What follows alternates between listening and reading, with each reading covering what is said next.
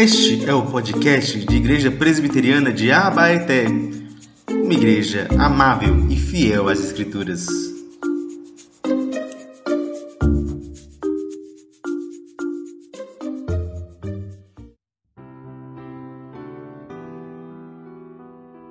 Segundo Coríntios capítulo 7, nos diz o seguinte, do capítulo 12, versículo 7, nos diz o seguinte: E para que eu não ficasse orgulhoso com a grandeza das revelações, foi-me posto um espinho na carne, mensageiro de Satanás, para me esbofetear, a fim de que eu não me exalte. Três vezes pedi ao Senhor que o afastasse de mim. Então ele me disse: A minha graça é o que basta para você, porque o poder se aperfeiçoa na fraqueza. De boa vontade, pois, me gloriarei nas fraquezas, para que sobre mim repouse o poder de Cristo. Por isso sinto prazer nas fraquezas, nos insultos, nas privações, nas perseguições, nas angústias, por amor de Cristo. Porque quando sou fraco, então é que sou forte. Amém? Vamos orar mais uma vez. Pai, muito obrigado, Senhor, porque o Senhor nos revelou tua palavra nessa carta tão preciosa. Que o Senhor nos exorte, nos ensine mais uma vez a ter o nosso coração mais semelhante ao do teu filho Jesus.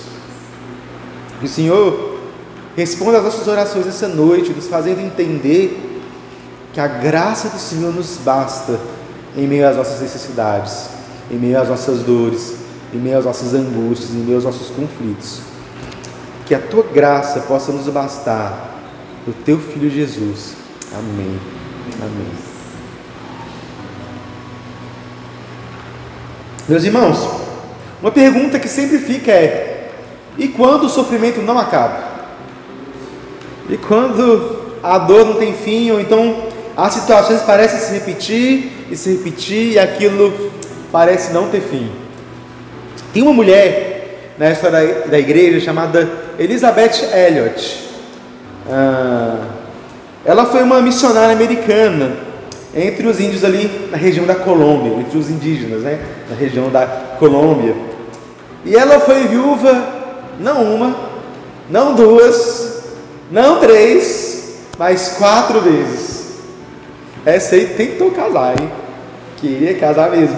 Chegou a ser viúva quatro vezes. Seu primeiro marido, Jim Elliot, foi assassinado pelos índios, pelos indígenas com os quais eles estavam pregando. Ele foi lá fazer uma visita de reconhecimento, não tinha nem chegado a pregar. O povo falou, logo na flechada. Né? Mais tarde, né, a Elizabeth Elliot, no meio daquele sofrimento, no meio daquela dor, ela permaneceu firme, falou, não, vamos continuar pregando. Né? E o índio que assassinou o pai dela foi batizado pelo filho dele. Imagina só essa força, né? Mas o ponto é que Elizabeth Elliot, a cada casamento, a cada dor, perdeu um outro por câncer, cada um por um motivo. Mas ela foi uma mulher que sofreu. Mas apesar disso, no, no meio do sofrimento, no meio dos intermináveis lutos, ela continuava a achar graça para continuar. O que fazia ela continuar? O que fazia ela continuar perdendo marido após o outro? Uma situação que poderia desesperar qualquer um. Né? O que manteve ela de pé? E ela escreve sobre isso. Um dos seus livros, né, sobre o sofrimento, o sofrimento nunca é vão, ela comenta muito sobre isso, sobre a dor. E ela comenta ali que foi por meio de uma certa aceitação, uma certa aceitação de que no meio daquele sofrimento, no meio daquela dor, Deus tinha um propósito. E ali no meio daquela dor, no meio daquele sofrimento, ela pôde usar o sofrimento não para autocomiseração, mas para se aproximar mais de Deus, para ser moldada, para entender o propósito de Deus no meio de cada uma daquelas dores, daqueles lutos, daquelas situações. E é sobre isso que Paulo está querendo nos ensinar hoje, sobre o sofrimento. A gente sabe que o sofrimento é um dos grandes temas dessa carta. A gente refletiu muito sobre o sofrimento e sobre também a vida cristã. A gente está refletindo aqui sobre como a nossa fraqueza, como os sofrimentos deste mundo, assim como o apóstolo Paulo sofreu, nos apontam para a graça de Deus. Uma graça de Deus que é suficiente. Um caminho de graça que nos apontam para o discipulado de Jesus, para essa semelhança com Jesus. E Paulo está aqui falando disso. A gente viu semana passada e essa, e essa pregação, esse momento aqui do texto, ainda está muito conectado com a discussão de semana passada a respeito dos falsos mestres. Paulo está aqui fazendo uma longa defesa do seu apostolado, porque havia ainda na igreja aqueles que desafiavam a autoridade de Paulo. Haviam falsos mestres que queriam ensinar um falso evangelho para aquela igreja.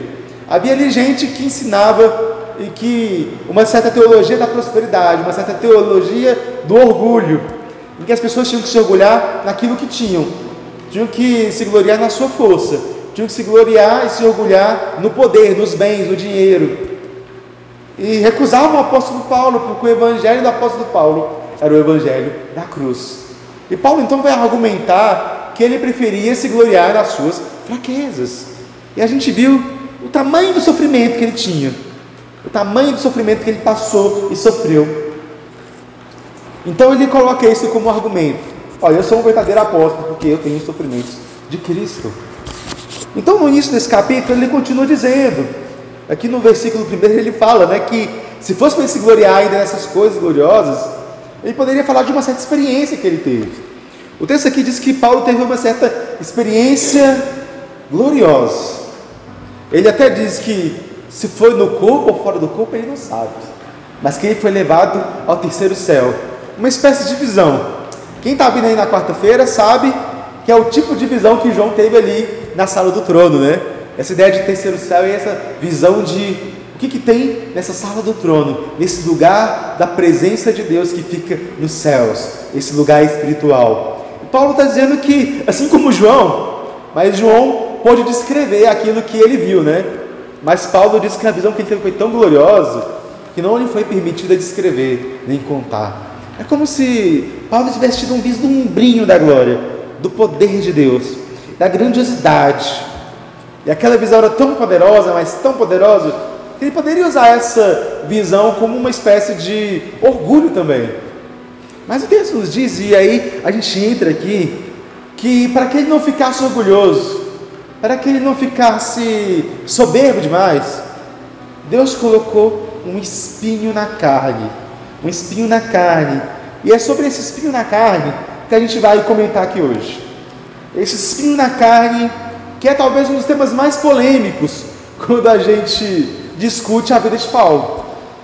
A grande pergunta é: o que, é esse bendito desse espinho da carne?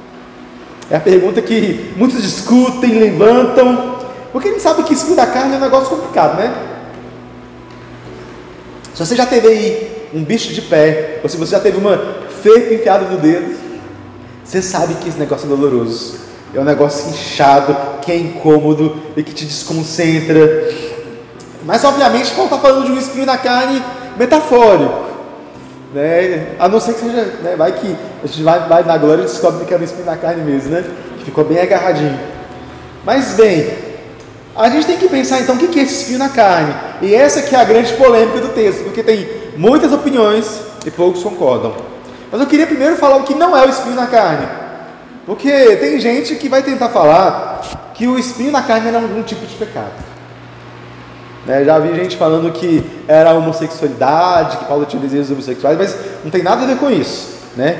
Não é um pecado. Por que não é um pecado? Porque a ideia desse é, espinho na carne é um sofrimento externo, algo que vem até Paulo.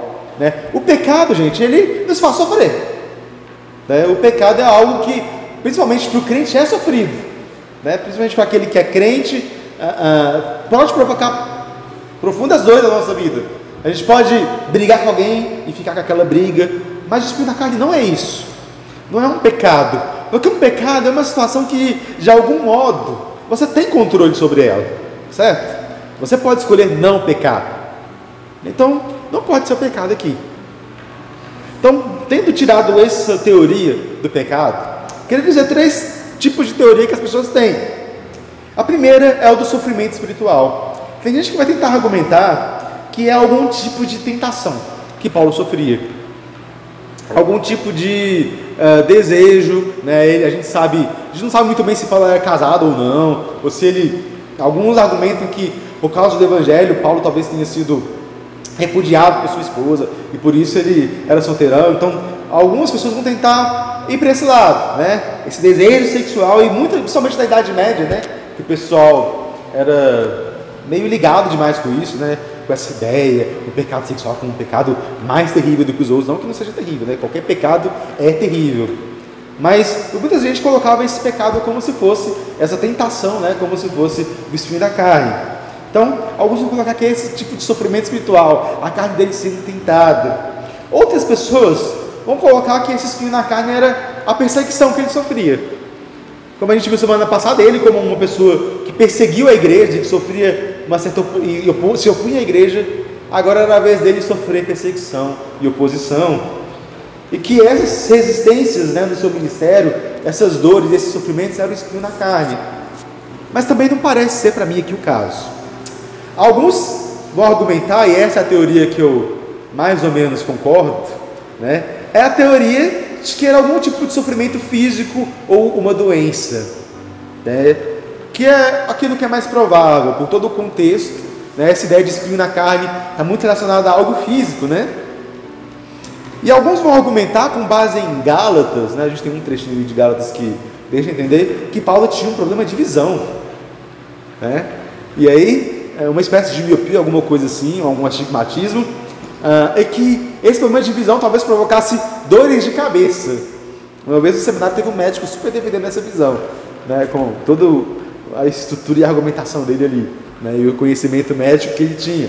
Se é isso, eu não sei, mas eu acho que é muito provável que seja ali um problema físico, uma dor crônica, alguma coisa desse tipo, né? E é muito curioso, né? Porque Paulo não diz exatamente o que é. E o fato de Paulo não dizer o que é, é que é o ponto mais interessante. Porque é como se Paulo estivesse deixando que na sua experiência, porque ele fecha ali, ele não fala a sua experiência, mas deixando várias margens de interpretação para que na nossa experiência a gente se conecte com a experiência de Paulo. Mas a gente tem algumas características dessa coisa que é importante a gente lidar aqui. A primeira delas é de que era algo extremamente doloroso. Era algo que provocava dor em Paulo. Era algo que Paulo convivia com essa dor há pelo menos 14 anos. Alguns vão fazer essa conta aí, pela história que ele narra, né? Então era algo que ele já sofria, que já vinha andando aí há pelo menos 14 anos. Era algo que ele estava ali, doente, era dolorido para Paulo. Era algo que provocava, provocava nele dor física, dor emocional. Mas era também algo humilhante. Porque Paulo vai dar essa imagem aqui de um mensageiro de Satanás que vem esbofeteá-lo, né?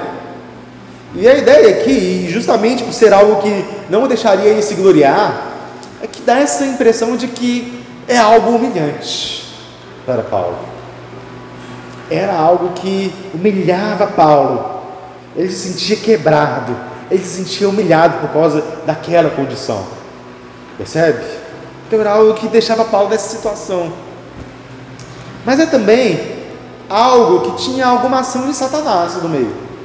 Porque ele vai dizer que esse espinho na carne era como um mensageiro de Satanás. Era algo, talvez assim como a experiência de Jó, né? Que foi tocado ali por Satanás, perdeu os filhos, perder os bens, né? perder os gados, perder tudo ali, perder até a saúde física dele. Né? Satanás ele é usado ali por Jó, na vida de Jó e é usado aqui também na vida de Paulo. Como se Satanás fosse aquele que tivesse ativamente provocando essa humilhação em Paulo. Mas por outro lado também, era algo vindo de Deus. Porque não é porque Satanás age que não quer dizer que Deus não esteja usando o diabo. Como diz Lutero, né? Até o diabo é o diabo de Deus. Ou como diz o ditado popular, né? Quando Deus manda, até o diabo obedece. E é verdade. O fato é que, mesmo que o diabo, Satanás, estivesse ali, tentando e usando aquela coisa, aquele espinho na carne para atormentar Paulo, para esbofetear Paulo, era Deus, era de Deus que vinha aquele sofrimento. E era Deus que estava mandando aquele sofrimento com um propósito específico na vida de Paulo. A gente precisa entender isso. Era algo que vinha de Deus, que tinha um objetivo claro de santificação por Paulo no meio desse sofrimento. E é justamente então, de não saber o que é, que esse conceito se torna tão aplicável para os múltiplos sofrimentos que nós também temos, para as dores que a gente carrega. O espinho na carne de Paulo a gente não sabe, mas a gente pode saber o nosso. Pode ser a nossa solidão constante. As dores de estar sozinho nesse mundo, mesmo talvez em meio a outras pessoas, de ser talvez o único da família que te entende, que, que não tem ninguém na família que te entende, alguma coisa do tipo. Pode ser as próprias doenças, uma doença que provoca dores, que vai te degenerando, um câncer, alguma coisa do tipo, uma falha na visão, pode ser a dor do luto, uma dor que vem sempre. Dias melhores, dias piores, mas sempre está ali latejando. Ou então a dor de um trauma, um trauma que você passou e que você pode ter passado. Pode ser uma condição psicológica. A gente falou aqui nessa série um pouquinho também sobre Spurgeon, né? Que carregou aí um ministério frutífero, mas em meio à depressão. E lidou com aquilo a vida toda, sem ser curado por aquilo. Podem ser várias coisas, vários espinhos na carne que a gente carrega, que nos machucam e que fica como latejando em nós. Fica latejando e fica doendo. E a grande questão aqui também é que Paulo nos ensina a lidar com essas dores. Assim como Elizabeth Elliot teve que lidar com as dores da vida dela, Paulo também teve que lidar com essas dores. E aí que a gente tem alguns princípios, uns quatro princípios para a gente entender como a gente lida com esse sofrimento. O primeiro deles é que a gente tem que entender que não é errado pedir que Deus retire essas dores de nós. Quando Paulo ele tem esse espinho na carne, ele ora a Deus e pede: Deus, retire de mim esse espinho. Ele pede para que isso seja tirado dele. Né? É muito parecido com o pedido de Cristo, né? Pai, afaste de mim esse cálice, porque é doloroso demais. Paulo sentia tanta dor, a dor era tão grande, tão constante, que ele pedia: tire de mim. A gente tem que entender que nós temos que levar os nossos sofrimentos e as nossas dores para Deus. Percebe? A gente tem que sim levar e colocar essas coisas diante de Deus. É um exercício de oração. Às vezes a dor vem para isso, para que a gente possa colocar isso, esse sofrimento, essa questão, essa dor diante de Deus. E quando está pesado demais, a gente precisa se derramar em oração. A segunda coisa é que esses princípios também, a gente precisa entender que alguns processos demoram. Paulo orou, diz aqui que Paulo orou três vezes. Ele orou três vezes porque ele teve uma resposta. Imagina que se, se Deus não tivesse respondido nada, ele teria orado uma quarta, uma quinta, uma sexta, uma sétima. Assim como aquela parábola né, que Jesus conta da mulher que ficava lá atormentando o juiz. O juiz era iníquo, o juiz não ligava para a causa daquela mulher. Mas de tanta aquela mulher ficar lá batendo na porta daquele juiz, uma hora ele lá e respondia. Imagina então Deus, né? Então é isso, essa insistência. Paulo orou três vezes. Às vezes a gente é muito imediatista. A gente ora uma vez e, ah, Deus não me respondeu, Deus não me ouviu. A gente quer que seja respondido imediatamente. Né? Mônica, mãe de Agostinho, ficou orando anos para que Agostinho se convertesse. E ela ficava orando e orando e orando. Aí um bispo falou para ela: Olha, minha filha, esse menino vai se converter um dia, porque é impossível que um filho de tantas lágrimas não se converta. Mas ela insistiu, insistiu, e orava, e orava, e orava. A gente tem que ser insistente na nossa oração. Se Deus não responder a nossa oração, a gente precisa então continuar. Percebem? Mas a terceira coisa que a gente aprende a lidar com isso também é que nem sempre a resposta de Deus é o que a gente quer. Nem sempre a resposta de Deus é aquilo que a gente quer, a gente precisa aceitar isso. A gente tem que entender que muitas vezes o maior mal que pode nos acontecer é Deus responder às nossas orações. Dá para pensar nisso? Que o maior mal que pode acontecer é Deus te responder. Porque às vezes você pede a Deus algo que não convém. Porque às vezes você pode pedir e Deus não está te dando algo, e Deus não quer te dar algo porque sabe que se Ele responder positivamente para aquela oração, teu coração vai ficar orgulhoso, soberbo, você vai se desviar das garras dele. pode ser destrutivo na sua vida. E às vezes o não de Deus é uma forma dele te preservar. Porque às vezes algo está doendo, algo está ali latejando, mas aquela dor é o que te segura, é o que te segura mais perto de Deus. Percebe? Paulo está nos ensinando aqui que a gente tem que aceitar e aprender a lidar com os não de Deus. Porque Paulo orou três vezes e Deus disse não. E Paulo não disse que orou uma quarta então. Ele não ousou desafiar o não de Deus. Paulo começou a entender o limite de Deus. E a gente precisa ter essa sabedoria, irmãos. Essa sabedoria de aceitar, essa sabedoria de entender que quando Deus diz não, que quando Deus não quer fazer algo, a gente tem que aceitar. A gente tem que simplesmente assumir. Mas o quarto ponto aqui é que a gente tem que aprender a lidar e valorizar o nosso sofrimento. Valorizar o nosso sofrimento, que isso é algo importante para nós. Que Deus quer usar o sofrimento como instrumento de santificação. O sofrimento como algo que Deus está nos moldando. Né? É o barro né? que é amassado. Que é amassado para poder transformar um vaso. Ele é amassado ele o tempo todo. E o sofrimento é esse molde.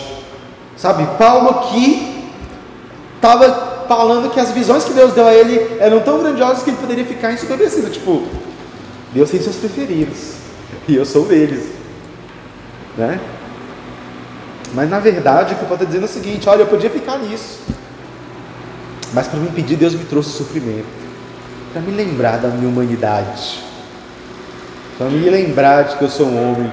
Isso me lembra muito que diziam, né, que os imperadores romanos, quando eles ganhavam uma batalha, né, era aquela coisa, todo mundo chegava e, e, e o carro chegava ali, e aquela multidão gritando, aplaudindo, o imperador chegando, e aquilo podia subir ao coração do imperador, né?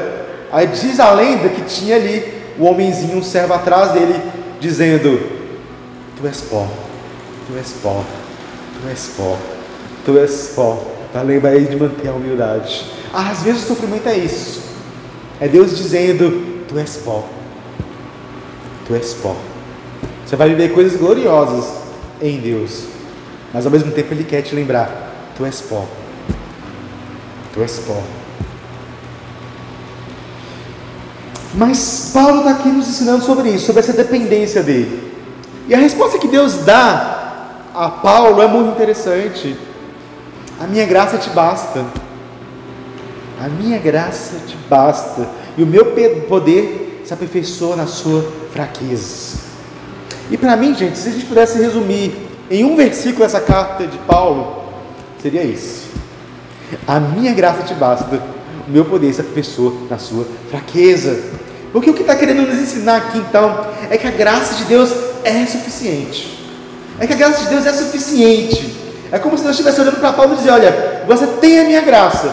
Você está sofrendo, você tem essa dor, mas você tem algo muito melhor que é a minha graça, e a minha graça te basta.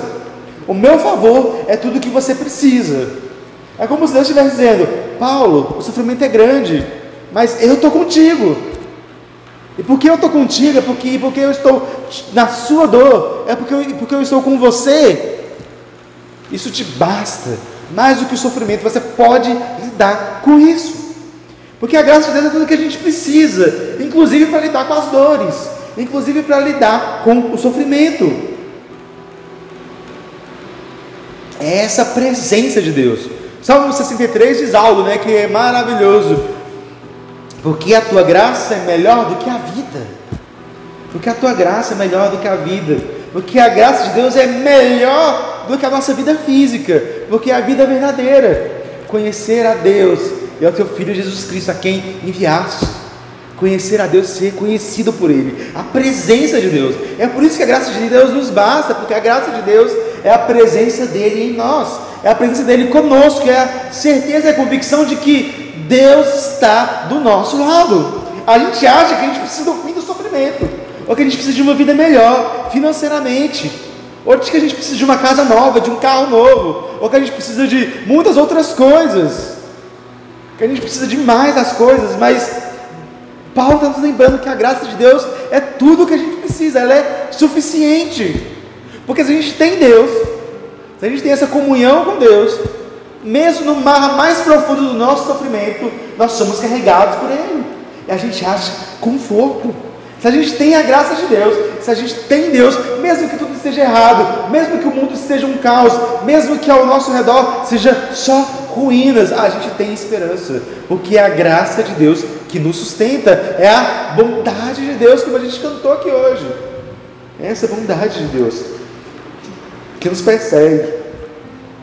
Então é isso, a graça de Deus é suficiente, porque é a provisão de Deus, é aquilo que Deus tem para nós. Percebe? Paulo queria outra coisa, ele queria e achava que ele só poderia ser pleno e satisfeito em Deus se esse sofrimento acabasse. E ele orou e orou pedindo para que o sofrimento acabasse, mas Deus disse: Não, a minha graça te basta. Você tem a mim, e é isso que você precisa. Então, Paulo está querendo nos ensinar, nos ensinar isso: que Cristo em nós, que nós temos Cristo e Cristo se entregue por nós, é o objetivo da nossa vida. É o que nos dá garante salvação, mesmo em nossa queda. É a graça de Deus, esse favor imerecido. E esse é o mistério do Evangelho. O modo que Ele dá uma graça que a gente não merece o modo que Ele dá uma vida e que Ele faz com que a gente desfrute do seu amor e da sua presença. A graça de Deus é a fonte da sua alegria, porque nele a gente tem tudo o que a gente precisa para viver e para andar neste mundo. Mas ele nos diz mais aqui, né? A segunda parte do versículo nos diz que não somente a graça de Deus nos basta, mas que o seu poder se aperfeiçoa na nossa fraqueza.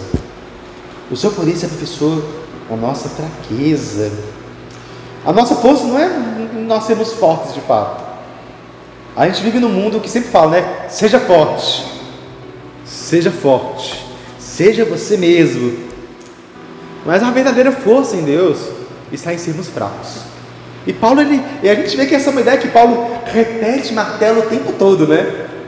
Ele repete isso aqui o tempo todo, que é na fraqueza que há poder. Paulo, o que, que a gente entende? Que o chamado da vida cristã é um chamado muito específico. Um chamado muito específico, que é o de sermos fracos e na nossa fraqueza encontrar força. Tem uma mulher chamada Rosária Butterfield. Ela foi uma. Ela era uma professora super feminista que se converte. E ela conta num dos livros dela chamado é, O Evangelho e as Chaves de Casa é que ela foi criada pela mãe dela, a mãe dela era muito feminista mesmo, e aquele feminismo bem radical, né?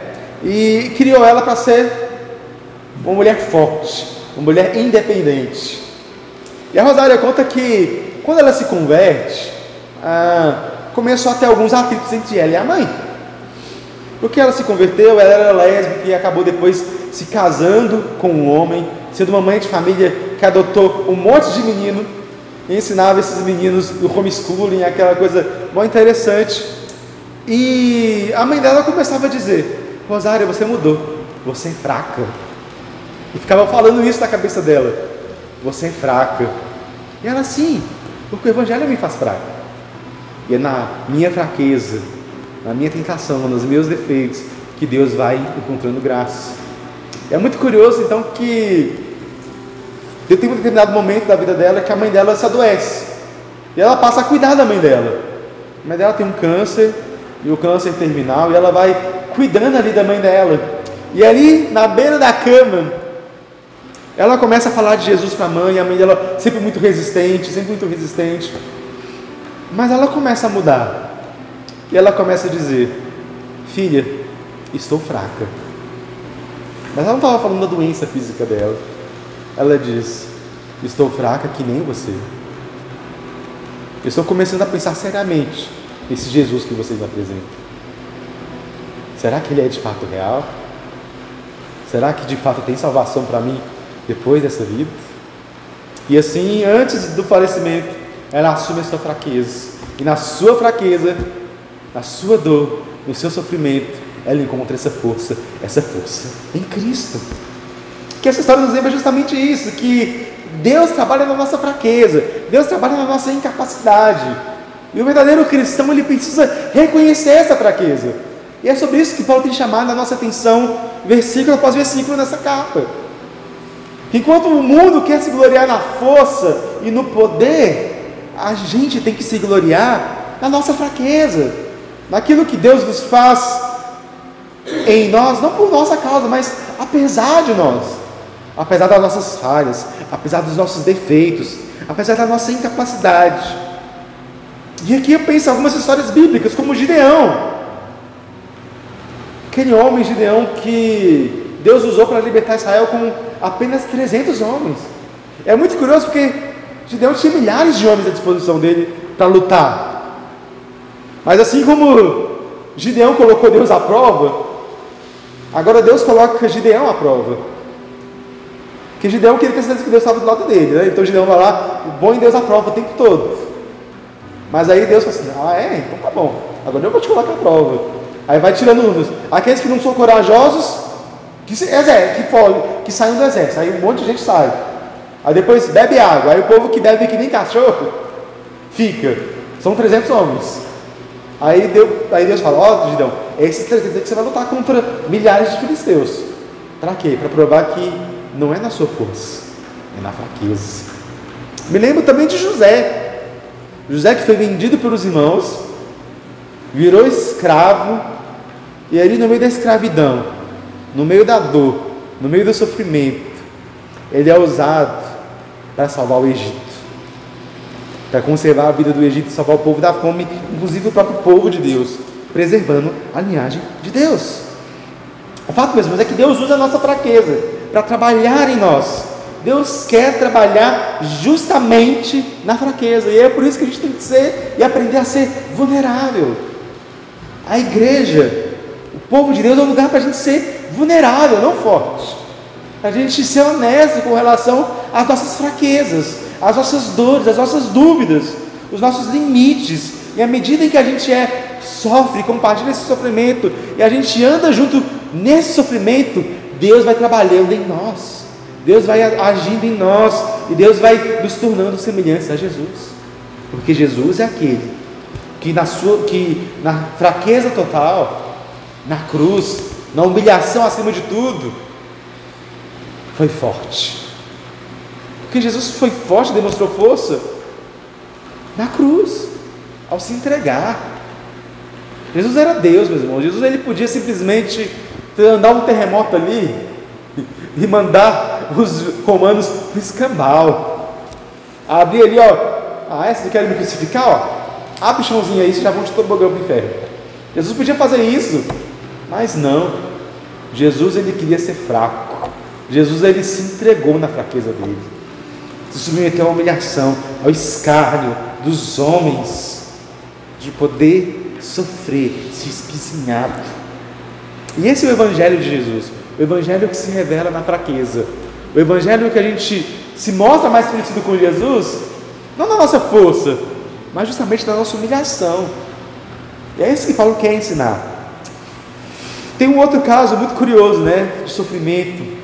Alguns irmãos talvez se lembrem que ano passado ele chorou muito por um pastor chamado Jean Francisco, um pastor das internets, que é presbiteriano também, que vive lá nos Estados Unidos, né, fazendo o doutorado dele. E ele teve um filho, né, chamado Antônio, que nasceu com um problema no coração. E desde criança, né, desde o primeiro mês de vida, ele teve que passar por cirurgia. Imagina um bebê passar por cirurgia com 15 dias de vida. Viver sobrevivendo por aparelho. É, então, ele foi um menino que sofreu. E eram muitas orações, muitos pedidos de oração, muitas lágrimas. E a gente orou, e a igreja orou, a gente compartilhou esse pedido aqui. Muitas lágrimas e sofrimentos. E muitas pessoas foram tocadas no meio disso. O bebê não sobreviveu, infelizmente. Com um mês e 15 dias de vida, ele faleceu. Mas no meio daquela dor, houve uma enxurrada de testemunhos. Gente que nem conhecia, gente que passou a conhecer porque a pessoa compartilhou e tal, e viu Aí começou a seguir e viu a fé daquela família, gente. Olha, e que mandou e-mail para ele, falou: Olha, não conheço você, não conheço a família, mas eu me entreguei a Jesus por causa desse pequeno bebê que teve um mês e 15 dias de vida. E o sofrimento teve um propósito. Percebe? Porque é isso que Deus faz. No meio do sofrimento, no meio da dor que a gente não entende, no meio do furacão, Deus está agindo, Deus está trabalhando. E a gente não entende esses espinhos da carne que Deus coloca sobre nós. A gente não entende a perspectiva desse sofrimento. Mas Deus está agindo. E é nessa fraqueza que Deus abre a oportunidade para que a nossa vida, para que o nosso sofrimento seja um palco para a glória dele. Seja um palco para aquilo que ele faz. É na nossa fraqueza, para a gente imitar o Jesus sofredor, para a gente imitar o Jesus da cruz. Sabe, a gente quer imitar às vezes o Jesus da glória, Jesus que vai vir poderoso para julgar todo mundo. Mas não. Paulo diz que a gente tem que imitar o Jesus da cruz, o Jesus do nosso sofrimento, o Jesus que nos leva ao arrependimento. E a grande questão então que fica para a gente, meus irmãos, diante desse texto e diante dessa carta como um todo, é a pergunta central. E é a pergunta que a gente tem que fazer para a gente todos os dias. É essa a vida que você quer? É essa a vida que você quer viver de fato? É essa a vida que Deus está nos chamando para viver? Essa é a vida de quem entra no discipulado de Jesus. Essa é a vida do povo de Deus. Jesus não está fazendo para a gente promessas humanamente convincentes. Jesus está nos fazendo uma promessa desse caminho de cruz, dessa via do sofrimento. E aí a pergunta é: você quer essa vida? Essa é a vida que você quer, de ser moldado por Deus, de ser transformado por Deus, e que sim, talvez vai ter momentos que a nossa vida será gloriosa, e que a gente vai chegar ao terceiro céu como Paulo, e que a gente vai ver coisas fantásticas, e que Deus vai nos usar, e que a gente vai pregar, e que a gente vai se converter, mas que para chegar nisso, e para a gente ter esse poder de Deus em nós, só vai ser por meio da nossa fraqueza, vai ser por meio do nosso sofrimento, vai ser por meio de ser moldado. E a pergunta é: a gente quer essa vida?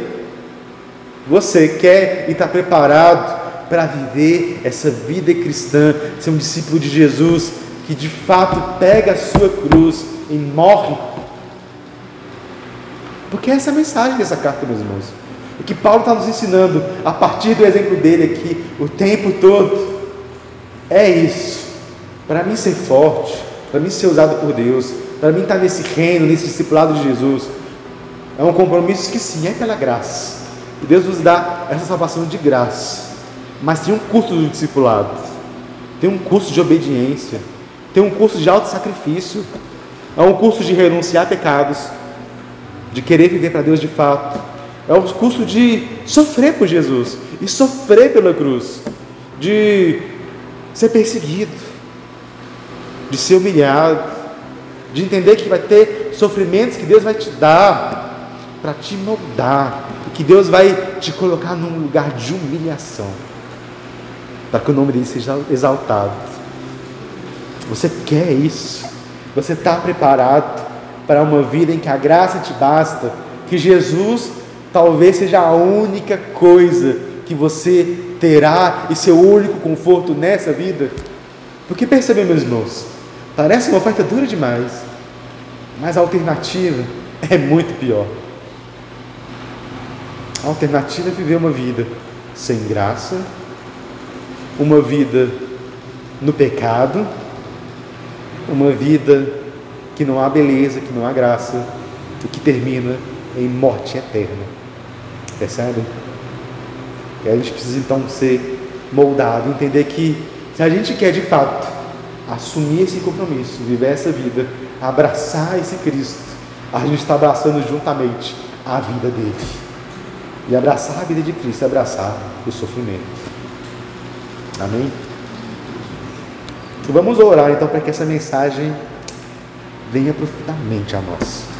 Para que essa mensagem ela seja derramada a nós.